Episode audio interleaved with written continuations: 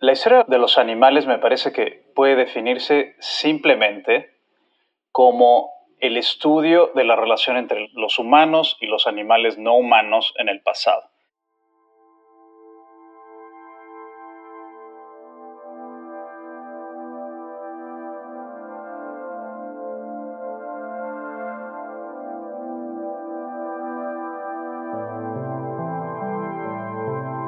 Antropocenistas, un podcast de humanismo ambiental.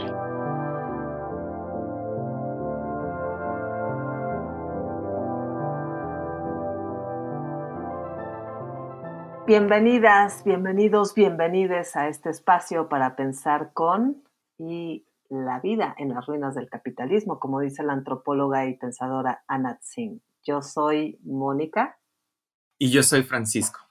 Y bueno, ahora hemos pensado en un episodio que al menos a mí, no sé, ya nos contarás Francisco, pero a mí me emociona mucho dedicarle este espacio a pensar en, y lo voy a decir así con este término que acaricio con mucha emoción o con mucho gusto, en personas no humanas, ¿no? Es decir, nuestros compañeros de mundo, les animales, y me gusta pensarlos como personas no humanas porque descentralizan nuestra idea de persona, ¿no? Como que, ¿a poco no, Francisco, se nos olvida que la especie humana forma parte del reino animal y que no estamos tan lejanos, pero de repente, si te piensas como animal, algo podría ser como un espacio incorrecto, o un espacio impreciso, o un descalificativo, ¿no? Entonces, ¿qué tal si pensamos en los animales como personas no humanas? Sí, así es, Mónica. Eh, a mí me fascina el tema de los, de los animales, como si me siguen en redes sociales o algo así, o, me conocen o son mis amigos, saben que a mí los animales me apasionan desde toda perspectiva, desde la perspectiva biológica, cultural, sentimental, literaria. Y es que es un tema muy, muy vasto, ¿no? ¿No te parece, Mónica? Es súper vasto, amplio, podemos irnos por muchas ramas o por muchos acercamientos y aproximaciones y creo que también significan, son temas que significan una puerta para pensar, vamos a decirlo así, en el medio ambiente, en la vida en el planeta, en el sistema de relaciones que integramos con otros habitantes. Eh, es una puerta de entrada incluso hasta en el tema religioso, ¿no? O sea, los animales no solamente tienen, digamos, una historia material o cultural con nosotros, sino también incluso divina, ¿verdad? Son parte de, muchas cosmovisiones, cosmogonías. Estamos rodeados, sí. Sí, exactamente, ¿no? Que determinan cómo nos relacionamos no solamente con el mundo material que nos rodea, sino también con las aspiraciones, digamos, sobrenaturales, ¿no? de alguna manera. Además hay distintas formas de vivirles y, trenzarnos con, los animales, ¿no? Pienso, por ejemplo, también en otras culturas, es decir, culturas como regidas por el pensamiento cartesiano, que gracias, gracias no Descartes, a él le debemos esta idea mecanicista de los animales, cosa que por eso no le agradecemos.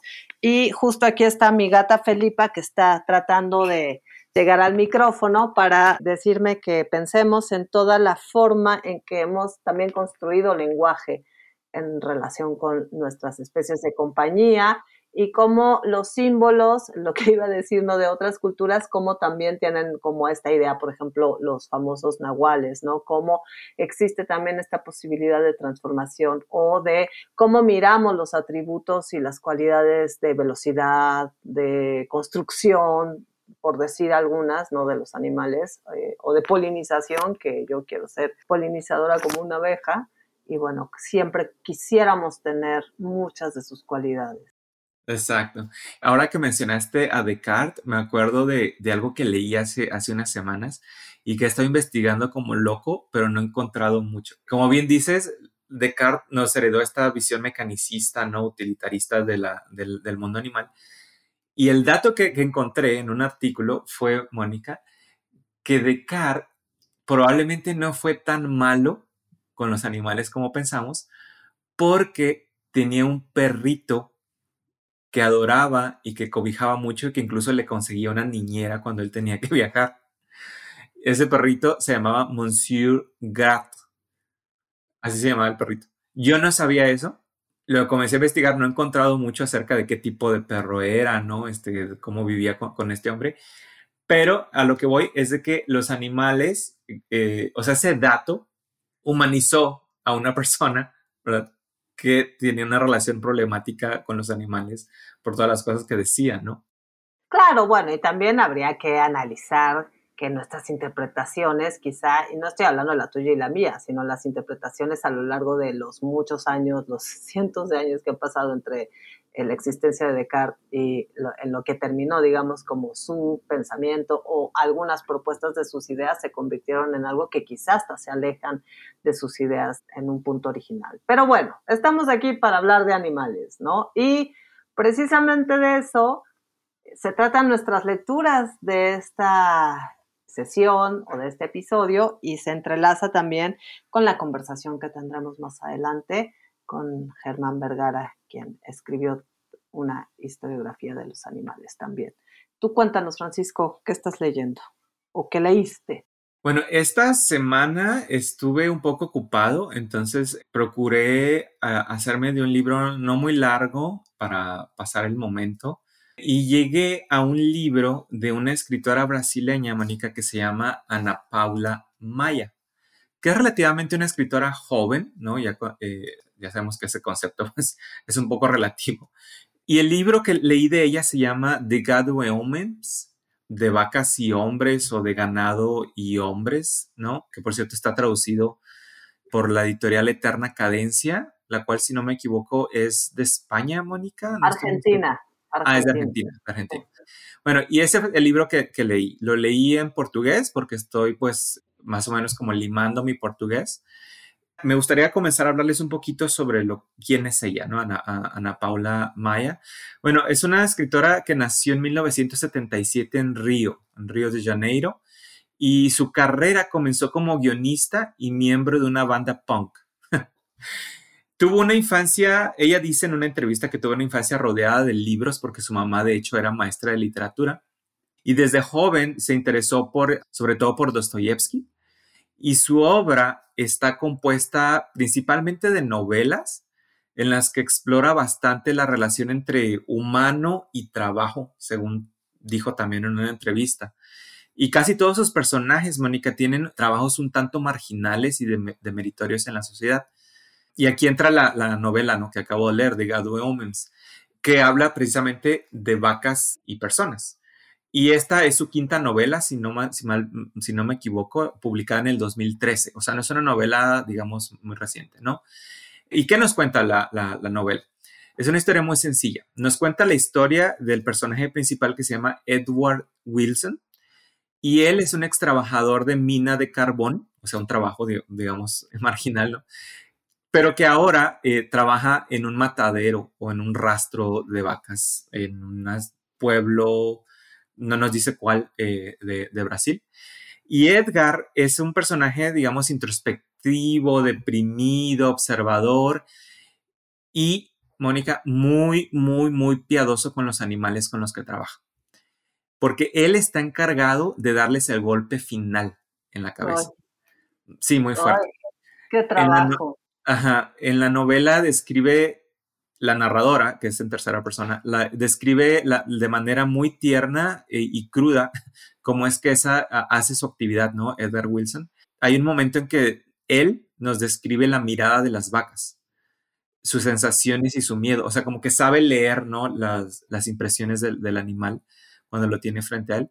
Y por esto, antes de matarlas, les tapa los ojos antes de darles el tiro y las persigna.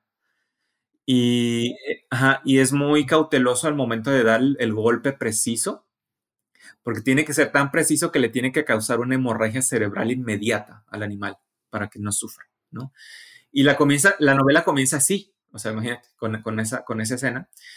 Pero además, eh, en ese momento que comienza la novela, eh, su jefe le habla, ¿no? Y, y, le pide que por favor vaya a cobrar un cheque o algo así a otro lugar. Edgar se resiste porque en su lugar va a quedar otro empleado del rastro que no tiene, digamos, la misma piedad que él.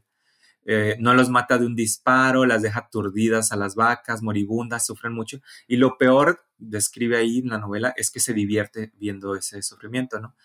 Entonces aquí la historia se pone un poco oscura porque Edgar, un poco, digamos, digamos irritado, debe tomar, decide tomar venganza contra ese trabajador que creo que se llama Santiago y lo mata con la misma pistola. Lo mata, tira el cuerpo al río un río que por lo demás está muerto, porque es a donde van a parar todos los desechos ¿no? de, este rastro, un río moribundo. Y cuando su jefe sospecha por la ausencia de, este trabajador, le pregunta a Edgar que si lo había visto, y al final Edgar le confiesa lo que hizo. Y el jefe no tiene ninguna reacción, porque al final, pues este señor negocia con tanta muerte, ¿no? Y ya no distingue, digamos, que entre la, la vida de un empleado y una vaca, ¿no? Entonces, Maya, Mónica, describe perfectamente cómo es la vida dentro de estos lugares y las cosas que narra son, pues, un tanto perturbadoras y extrañas porque acontecen una serie de acontecimientos que te van sorprendiendo uno tras, tras otro. Y lo interesante es que todos los personajes son hombres en esta novela, que creo, para terminar con mi comentario, es una obra, digamos, muy pertinente en un país como Brasil, porque es uno de los más grandes productores de carne en el mundo y el agronegocio domina ese país, ¿no? O sea, los incendios en la, Amazonía, todo eso es producto del, agronegocio en, ese país, ¿no? Y también hay que recordar que la procesadora de carne más grande del mundo, JBC, es, es brasileña y es un monopolio, pues, global, ¿no? Y bueno, pues la novela describe muy bien cómo es la vida de esas personas en ese tipo de trabajos, lo que sienten los animales, ¿no? Y hasta cierto punto me queda como una sensación de extrañeza, de piedad, pero también de mucho, digamos, coraje por el tipo de mundo que se crea dentro de los rastros, ¿no? Que son zonas de sacrificio, pues humano y no humano, ¿no? En ese sentido. Y bueno, esa es la novela que yo leí para hoy, de Gadue Omens de vacas y hombres o de ganado y hombres de la escritora brasileña Ana Paula Maya. Me sobrecoge todo lo que cuentas, ¿no? Porque me, me, impactan mucho estos lugares y como la autogestión que se tiene que hacer desde el punto de vista humano para desconectarte de un trabajo tan, tan fuerte como es dar muerte, ¿no? Y que además se vuelve una cosa rutinaria también, como... Ah, sí. Rutinario el olor a sangre, rutinario los cadáveres, ¿no? La convivencia está muy, es muy fuerte. Sí, fíjate que eso menciona en la novela de que llega un momento en que matan tantas vacas que su brazo, o sea, el brazo que utiliza para, dispararles, eh, llega un momento en que casi se le disloca y ya no lo siente. O sea, para, para que te imagines la, velocidad y la cantidad de animales que sacrifican en esos lugares, ¿no?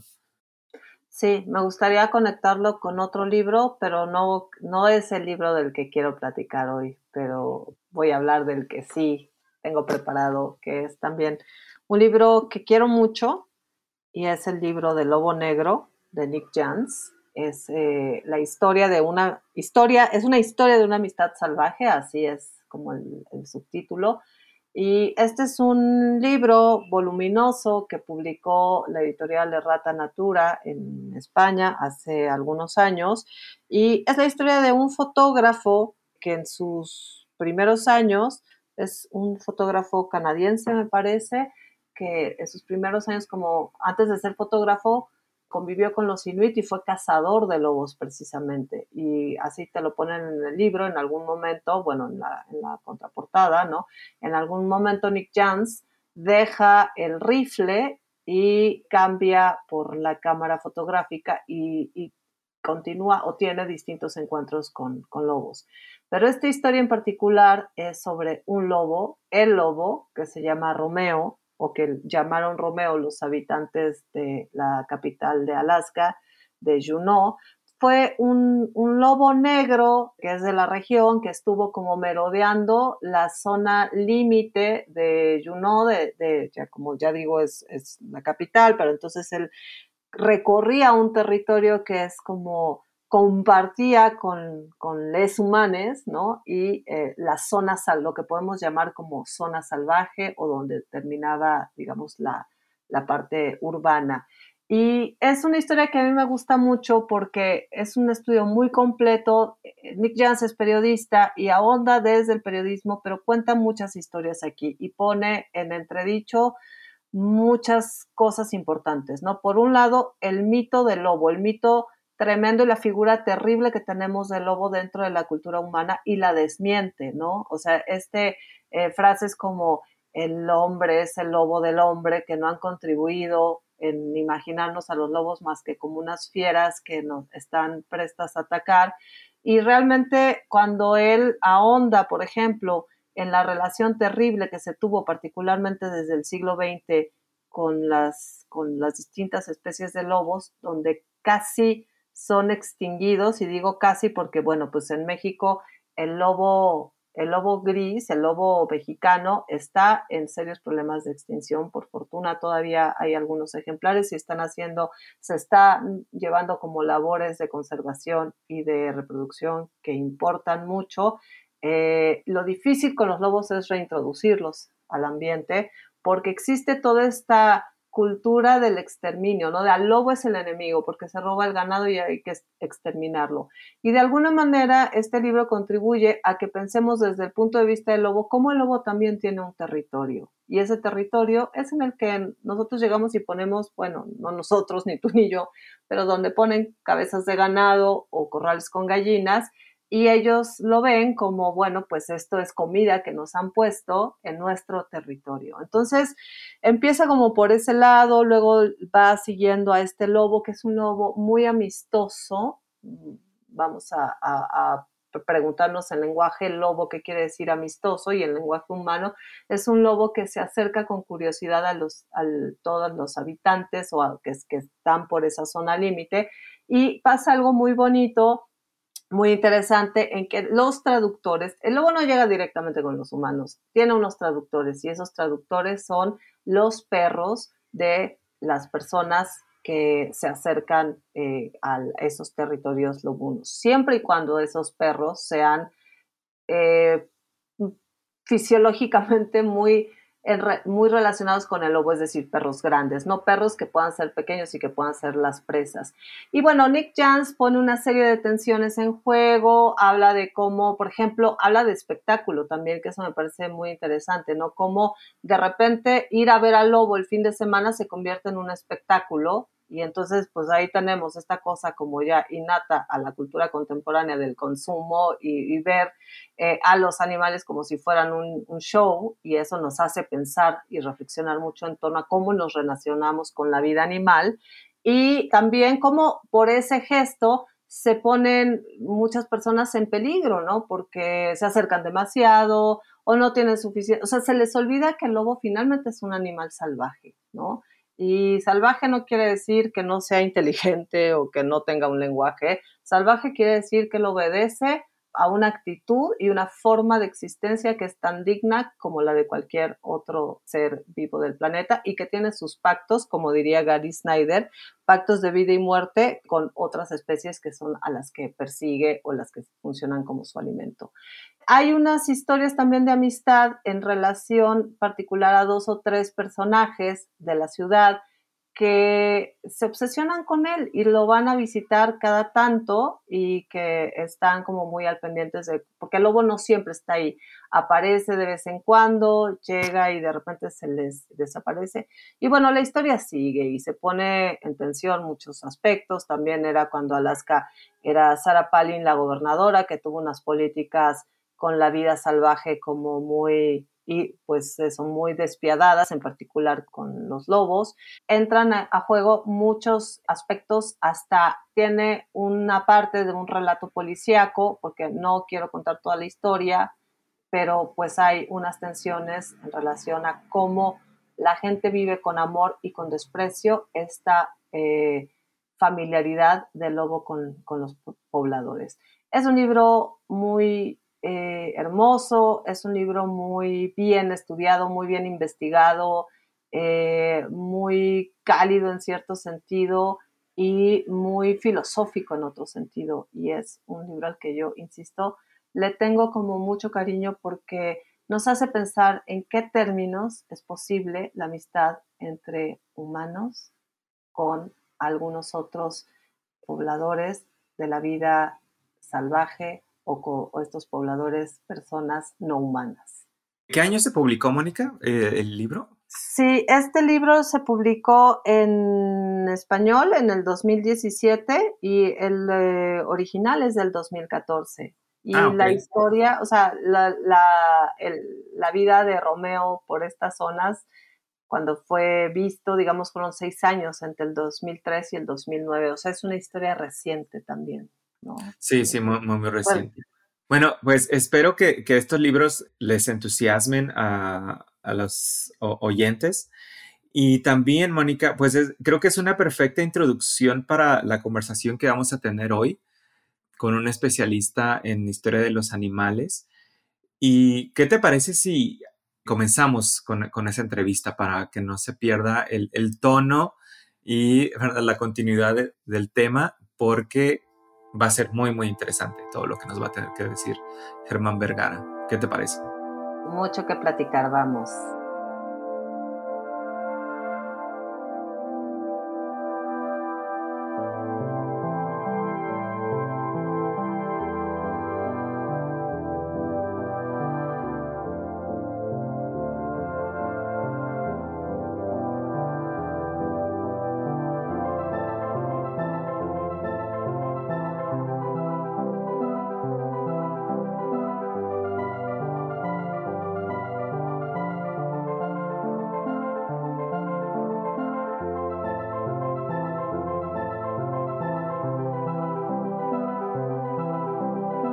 Les voy a platicar un poco de Germán. Germán Vergara es profesor de Georgia Tech en Atlanta, en el estado de Georgia, y es un investigador de temas de humanismo ambiental y de historia de los animales, regímenes energéticos, cambios ambientales e industrialización de México y América Latina. Así es, Germán también ha publicado varios artículos sobre estos temas, incluyendo un libro recientemente publicado que se llama Fueling Mexico, Energy and Environment, 1850-1950, uh, publicado por la Universidad de Cambridge, del cual, eh, si nos da tiempo, hablaremos de él, si no, le dedicamos un episodio más tarde. Y recientemente publicó un artículo, Mónica, que de hecho, ¿verdad? Es el, el, tema de nuestra entrevista de hoy. Y el artículo se titula Bestiario Latinoamericano, los animales en la historiografía de América Latina. Y pues este artículo apareció en un número especial dedicado precisamente la relación entre los animales y humanos, principalmente en Latinoamérica, en la revista brasileña. Ay, Francisco, aquí te dejo a ti que con tu portugués lo menciones. Eh, es lo mismo, Historia, Ciencia, Saúde Manguinho, de la Fundación Osvaldo Cruz. Y, no, eh, no sería lo mismo con mi pronunciación, pero va. Bueno, y este número, Mónica, es súper interesante porque es, un número de acceso gratuito, deberíamos decir, y, vamos a compartir la liga en la descripción del podcast. Es un número especial que tiene artículos en inglés, en español y en portugués sobre eh, este tema, ¿no? van a encontrar ahí artículos sobre, digamos, jaguares en Sudamérica, conejos, vegetarianismo en, Brasil, la historia cultural del canto de los pájaros, que es fascinante ese artículo, por cierto, la representación de las subjetividades animales en la Inglaterra victoriana, entre otras. Y en verdad, ahí está ese artículo que citamos más, en verdad, anteriormente de, de Germán. Y bueno, vamos a darle la bienvenida, ¿no, Mónica? Claro que sí, pues muchísimas gracias, Germán, por estar aquí. Muchas gracias por invitarme. Y la bienvenida va a ser con una pregunta, obviamente. Y el punto de partida quizá es una pregunta muy simple, ¿no? ¿Qué es la historia de los animales y también por qué es importante estudiar esta historia? La historia de los animales me parece que puede definirse simplemente como el estudio de la relación entre los, los humanos y los animales no humanos en el pasado. Es, es básicamente eso. Digo, otros historiadores de los animales quizá ofrecerían una, definición distinta, pero a mí me parece que esa es la, más sencilla, la que mejor captura el impulso de la, de la subdisciplina, ¿no? del subcampo. Aquí me gustaría agregar un poquito algo de la historia del subcampo, y es que creo que la mejor manera de entenderlo es como parte de esta expansión que sufrió la historia académica a partir de los años 60, sobre todo en países como Estados Unidos y, hasta cierto punto en Europa, que llevó a la, disciplina de, ocuparse de temas eh, tradicionales como el Estado, la guerra eh, y como dicen en inglés, los, hombres blancos importantes, ¿no? que eran como los temas tradicionales de, la historia. Se expandió eh, a partir de los años 60 y empezó a incluir perspectivas nuevas y sobre todo temas nuevos que antes no eran considerados como objetos legítimos de análisis académico. Por ejemplo, la historia de, sectores marginalizados, por ejemplo, la historia de los esclavos, la historia de las mujeres, la historia de, las minorías sexuales. Entonces, como parte de esta expansión, digamos, democrática de, la historia, a partir de los años 70 surge la historia ambiental en Estados Unidos, que es donde primero se institucionaliza, y luego en los años 80 eh, digamos, como una especie de, vertiente dentro de la historia ambiental, se empieza a desarrollar la historia de los animales, sobre todo en Estados Unidos. Y bueno, aquí, aquí tenemos, hay autores fundamentales que, fueron algunos de los primeros en, escribir libros que se enfocaban en, los animales. Eh, uno de ellos es Harry eh, que está en MIT. y, bueno, a partir de eso se empiezan, se empieza, eh, empiezan a surgir eh, artículos, empiezan a surgir, empiezan otros académicos a publicar libros. Y ya para la década de los 90 aparecen revistas académicas especializadas en el tema. Eso es en Estados Unidos sobre todo. Bueno, entonces, para volver al punto central, yo creo que hay que ver la historia de los animales como, como digamos, una consecuencia lógica de esta de este proyecto o de esta expansión democrática de la historia a partir de los años 60, en el que, digamos, se pasó de un círculo que solamente incluía a hombres, hombres importantes, políticos, la guerra, el Estado, a cada vez incluir eh, más y más grupos, ¿no? Entonces los animales hasta cierto punto podrían describirse como un sector marginalizado, que no era considerado un objeto eh, legítimo de la investigación académica, y que se vuelve parte de, ella a partir de los años 80. La otra cosa que me gustaría decir es que la historia de los animales no es homogénea, sino que comprende una, diversidad de acercamientos y perspectivas. Para simplificar, creo que podemos hablar en términos de un espectro académico. Entonces, por un lado, si lo vemos como un espectro, por un lado tendríamos a historiadores que practican una perspectiva que se puede llamar, y que yo llamo en el, en el artículo culturalista, las, influencias predominantes eh, de estos historiadores son los estudios culturales, literarios, la, historia cultural, etc. Están preocupados, Harry Ridvo es de hecho un, ejemplo de ello, están preocupados sobre todo en los animales como símbolos culturales, como objetos de representación en el arte, etc. ¿no? no tanto en los animales en sí sino más bien en, la manera en cómo los seres humanos han interpretado, han entendido, han representado y han pensado los animales.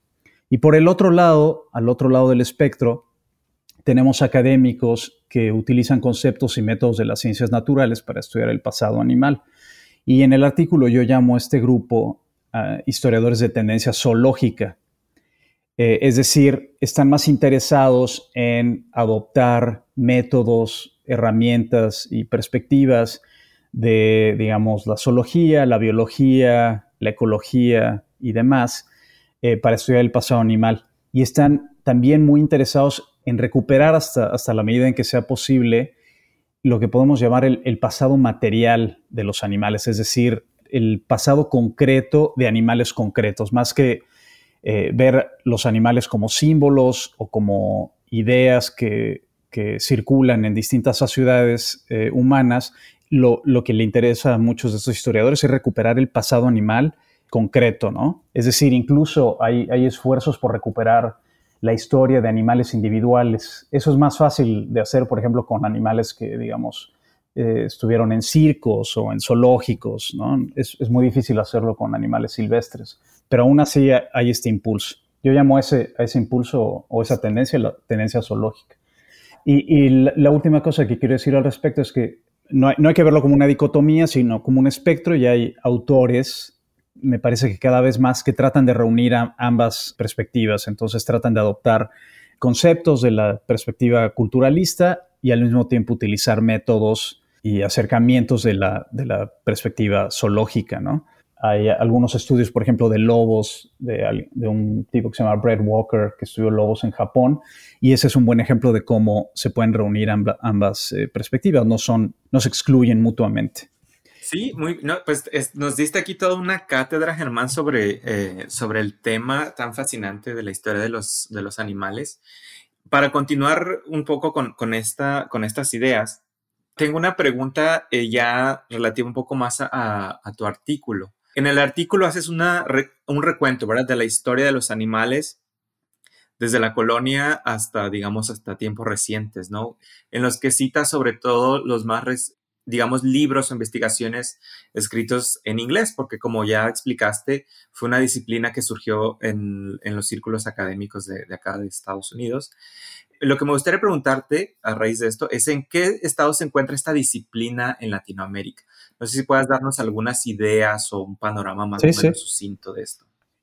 A diferencia de lo que ha ocurrido en Estados Unidos, donde, donde se ha formado básicamente un subcampo con sus propias conferencias, con sus, propias, eh, con sus propias revistas académicas, sus propios eventos y demás, en América Latina todavía la historia animal es básicamente un tema dentro de la historia ambiental.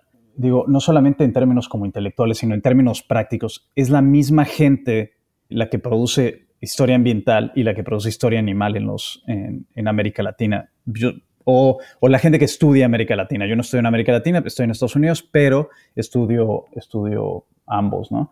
Yo y, varios de mis colegas, eh, los que participan en, esta, en este dossier de, la revista eh, brasileña, son un buen ejemplo de ellos. Todos ellos empezaron y han básicamente eh, desarrollado sus carreras dentro de la historia ambiental latinoamericana. Y es en los últimos años que han empezado a escribir textos sobre animales. Regina, por ejemplo, Horta Duarchi, um, que es la que estuvo a cargo de, organizar el, dossier, bueno, ella, ella siempre ha estado con un pie en la historia ambiental y un pie en la historia de los zoológicos. Entonces, para ella fue muy fácil la transición a la historia animal, que es lo que está haciendo ahora, ¿no? Porque lleva muchos años estudiando eh, la historia de los zoológicos. Sobre todo, antes era más como historia de la ciencia y ahora es cada vez más historia de los animales. Pero en fin, el tema se prestaba fácilmente para esa transición. Entonces, en América Latina, de nuevo, los historiadores ambientales son los que están escribiendo historia de los animales. Entonces, no hay una separación, son las mismas personas, cuando la gente presenta en una conferencia, están presentando normalmente en las conferencias de historia ambiental. Yo creo que esta tendencia va a continuar en, América Latina. Dudo que suceda lo mismo que en Estados Unidos, en parte por, razones institucionales, porque veo difícil que en, México, por ejemplo, y en otras partes de América Latina, donde la historia ambiental apenas eh, se está eh, estableciendo, eh, y está estableciendo como raíces institucionales, veo difícil que, haya los fondos y el ánimo para crear todavía un subcampo separado, ¿no? Y al mismo tiempo tan relacionado con la historia ambiental. Entonces dudo mucho que, terminen separándose y, mi preferencia personal, de hecho, es que, se mantenga la situación, porque si continúan siendo como dos caras de la misma moneda, la historia ambiental y la historia animal en América Latina, me parece que va a poder desarrollarse una historiografía como más unificada, ¿no? En cuestión de temas, problemas y debates, en lugar de separarse y que ocurra lo que ocurre a menudo, que es que se vuelven burbujas, ¿no? Como ámbitos casi eh, separados en donde es difícil la comunicación entre, entre los académicos. Entonces, a mí, me parece de hecho una ventaja de la historia ambiental y de la historia animal que estén tan integrados en, en América Latina. En este artículo algo que, agradezco mucho como lectora es que me parece funciona como una guía muy precisa y específica de no solamente de los textos y, como en esta cuestión lineal, ¿no? O sea, como de no solamente los abordajes y las preguntas importantes en cada momento, ¿no? Eh, me parece fascinante, por ejemplo, estas tesis que se lanzan en, los textos coloniales, ¿no? Acerca del origen de los animales que están en este lugar del mundo, ¿no? Esa, esa perspectiva, por ejemplo, me parece algo como súper interesante, así como hablar de Wallace en el siglo XIX, que, normalmente volteamos a ver a Darwin, se nos olvida Wallace, ¿no?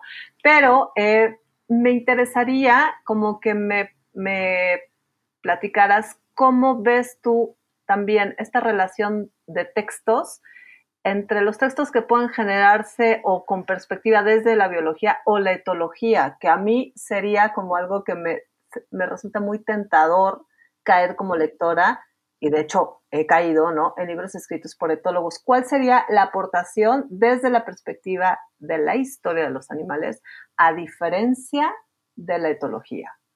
O o bordándose con la etología. Digo, la diferencia es clara, ¿no? Eh, son historiadores y los otros se consideran a sí mismos como científicos. Algunos historiadores también, pero en general me parece que pues, hay una diferencia disciplinaria muy clara. Lo que, lo que creo que está sucediendo es que hay historiadores interesados en utilizar las herramientas de la etología. Brett Walker, de nuevo, es un buen ejemplo. Él, de hecho, utilizó buena parte de sus fuentes secundarias de la literatura académica que él está utilizando es, literatura producida por ecólogos, etólogos y demás. Y él trata de utilizar de manera muy creativa algunas, algunas herramientas eh, metodológicas y conceptuales para estudiar el pasado eh, de los lobos en Japón. Hay otro libro muy interesante que es una colección de ensayos, se llama The Historical Animal, el animal histórico, y, y ese libro tiene un par de ensayos fabulosos que tratan de utilizar, van, van más allá que Brett Walker y otros en utilizar herramientas de, de la etología y de, otras disciplinas, eh, digamos, de ciencias naturales para el estudio del paseo animal. Por ejemplo, hay un ensayo que, que utiliza herramientas, eh, las, herramientas de veterinarios del siglo XIX para, para entender mejor cómo, se entendía, por ejemplo, la anatomía animal y de qué manera se entendía la enfermedad eh, de los animales y, demás, y distintos tratamientos médicos, ¿no? Entonces están tratando como de, utilizar herramientas, conceptos y métodos para entender mejor a este animal que, yo describía como este animal concreto, este animal, eh, las condiciones materiales de la existencia de estos animales, ¿no? Están tratando de rastrear la historia de animales específicos hay otro ejemplo en ese libro fascinante de un intento de utilizar, por ejemplo, estas fotografías que biólogos toman de, los cetáceos, ¿no? Y ya ven que una manera de identificarlos individualmente es a través de las, eh, de las cicatrices que tienen en, la piel a raíz de, enfrentamientos con otros animales o, lo que sea, ¿no? o de la caza. Y entonces están tratando de utilizar esas imágenes para para rastrear la historia de, cetáceos individuales, ¿no? Me explico, entonces, el interés es, en cómo la historia puede utilizar herramientas de estas disciplinas que pues, se han formado en torno al estudio de los animales, al estudio científico de los animales, para nuestros propios fines, ¿no? que es eh, reconstruir el pasado animal. Y en ese sentido, no es tan diferente como lo que sucede, por ejemplo, con la historia del clima o la historia de, qué sé yo, de los terremotos, ¿no? En la historia del clima, por ejemplo, eh, la relación entre, entre historiadores y climatólogos pues, es muy cercana y muchas de las, las, bases de datos que están utilizando para reconstruir el clima, pues son bases de datos y métodos creados por, por climatólogos, ¿no? Entonces, en ese sentido es, es, algo muy similar, se está desarrollando una dinámica muy similar. Bien, oye, eh, hablando de animales concretos, Germán, me surgió también otra, otra pregunta acerca de, tu artículo, pero eh, no para, sobre animales concretos. ¿Qué animales son relevantes para Latinoamérica o México, digamos, por su importancia, ya sea cultural o económica? Que tú digas, estos animales son no importantes en este momento histórico o definieron ¿no? algún periodo. Hay, hay, una cosa muy interesante en el, en el caso de América Latina. Es posiblemente la región más biodiversa del mundo, del planeta. Ninguna otra región del mundo tiene más especies silvestres de, prácticamente cualquier género de animales, ¿no? Mamíferos, este, reptiles, anfibios, aves y demás. Pese a ello, casi toda la literatura sobre los animales está enfocada en los animales domésticos. Y parte de esto, yo creo, tiene que, es resultado de, y es, es algo muy justificable, es resultado de el enorme interés que muchos historiadores mantienen y han tenido durante décadas sobre el, intercambio colombino y los efectos del intercambio colombino, es decir, los efectos de, la introducción de animales domésticos, de especies del viejo mundo en, el hemisferio eh, oeste. El, libro de Alfred Crosby, por supuesto, fue, fue ahí clave ¿no? en, eh, crear este, este, interés.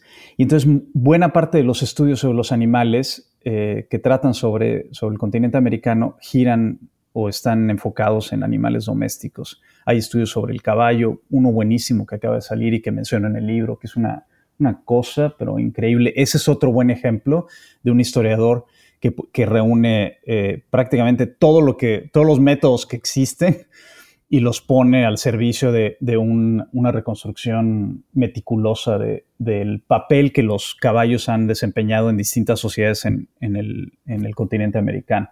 Pero entonces el punto es que buena parte, por esta razón, buena parte de los historiadores han estado sobre todo interesados en eh, los animales domésticos.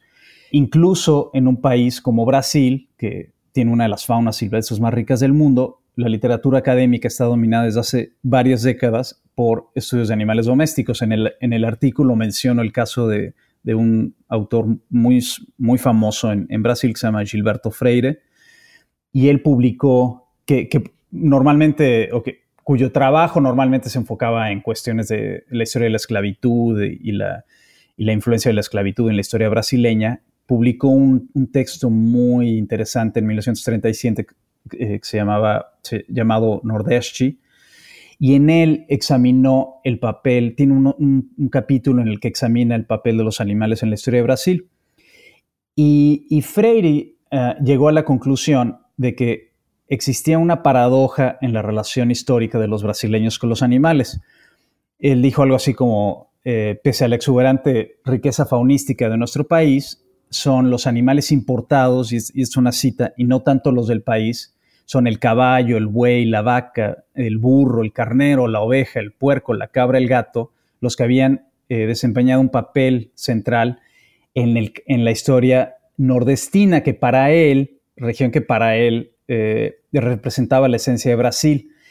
Y la fauna silvestre había, había sido relegada en la literatura académica brasileña a la categoría eh, vaga de, en, Brasil, en, portugués, él, usa el término muy simpático de bicho, que es básicamente animales silvestres, ¿no?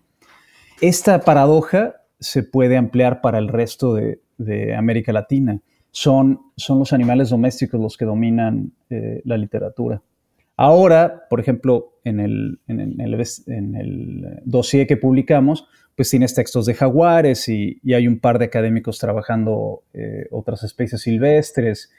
John Soluri, que está en Carnegie Mellon, está, ha estudiado a las, a las focas eh, del lado del Pacífico, en la costa de Chile, por algún tiempo. Emily Wakely está estudiando a, a, las llamas, que bueno, es un animal doméstico, pero también ella está interesada en las, en las vicuñas, que son, que son silvestres. Y así, entonces están multiplicando los ejemplos. Eh, Reinaldo Funes Monzote, que es un gran historiador ambiental cubano, ahora está trabajando sobre, sobre el caimán cubano, por ejemplo.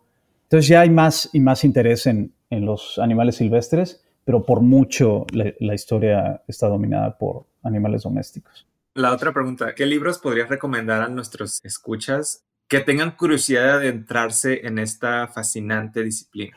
Yo empezaría por el principio. O sea, léanse, Alfred Crosby y, su libro sobre el, intercambio colombino. Es un, es un, clásico y sigue teniendo esas, esas 30, 40 páginas que le dedica a los animales, siguen siendo impecables, siguen siendo fabulosas, llenas de, pues de ideas, de ideas muy importantes que todavía seguimos explorando. Entonces yo, yo empezaría por ahí y, si, quieren, si quieren leer algo, algo más reciente, yo, yo leería este libro de Alfred Crosby y después yo leería este libro que se llama, se llama Horse Nations, es de Peter Mitchell. Y bueno, es, es una mirada global, pero, pero sobre todo está enfocada y, la parte más interesante es sobre el continente americano. Eh, es, un librazo, es un librazo, es, es, como, además es muy reciente, salió en el, creo que en el 20 o 2020 o 2021, ya no me acuerdo, y es un librazo, es como lo mejor de la historia animal, porque como decía, combina este, un acercamiento como cultural al mismo tiempo zoológico, utiliza investigaciones de, biólogos, ecólogos, es, impresionante, es un, es un gran libro. Muy bien. Eh, vamos a, les recordamos a, la audiencia que vamos a, pegar toda esa información en la descripción del podcast para que la tengan ahí, disponible, ¿no? De los libros de los que nos está hablando. Y bueno, Mónica, eh, pues es, el tiempo ya, se agotó, a menos que tú quieras eh, hacerle alguna otra última pregunta, o de lo contrario aquí nos vamos a quedar toda la noche, ¿no? Me encantaría seguir conversando, pero bueno, podemos hacerlo fuera de, Outer Records. Entonces, muchísimas gracias Germán por venir aquí a este espacio y compartirnos esto que es una invitación increíble como para adentrarnos en un género que si bien todo está en crisis, el surgimiento de este relato de estos otros compañeros de mundo, estos otros animales, da esperanza, ¿no? Y esperemos que conocerles y conocer su relación con nuestros territorios, que también son territorios de todas estas especies, pues nos dé pistas de por dónde movernos, ¿no? Para dónde irnos, ojalá. Ojalá que sí, esa es al menos la esperanza. Muy bien. Pues muchas gracias, Germán, por acompañarnos hoy. Esperamos que no sea la, última vez porque nos quedamos todavía con el tema de tu libro. Ah, sí, cuando es quieran. todo un temota, ¿no? La, historia de la, de la energía en México. Sí, todo un tema, ¿no? Todo y bueno, eh, pues muchas gracias, Germán. Pues como escuchas, Francisco, la historia de los animales está empezando, ¿no? Estamos pues construyéndola. Sí, fíjate, y yo me quedo con, esta idea que sí, eh, es una historia que apenas se está escribiendo y que está empezando, pero también es un capítulo más de una historia de la humanidad que está eh, empezando, ¿no, no, ¿no te parece? Sí, también como descubrirnos y leernos de otra forma como habitantes del planeta. Yo insisto mucho en esto porque, bueno, ya hablamos de, Lobo Negro y de esta propuesta de imaginarnos como cohabitantes de un planeta, ¿no? Y creo que esta perspectiva contribuye. Bueno, nos gustaría continuar, pero desgraciadamente nos tenemos que despedir, queridos y queridas, querides antropocenistas. Este fue el capítulo 2 de Antropocenistas y nos vemos la próxima ocasión. Yo soy Francisco. Y yo soy Mónica. Y nos escuchamos muy pronto.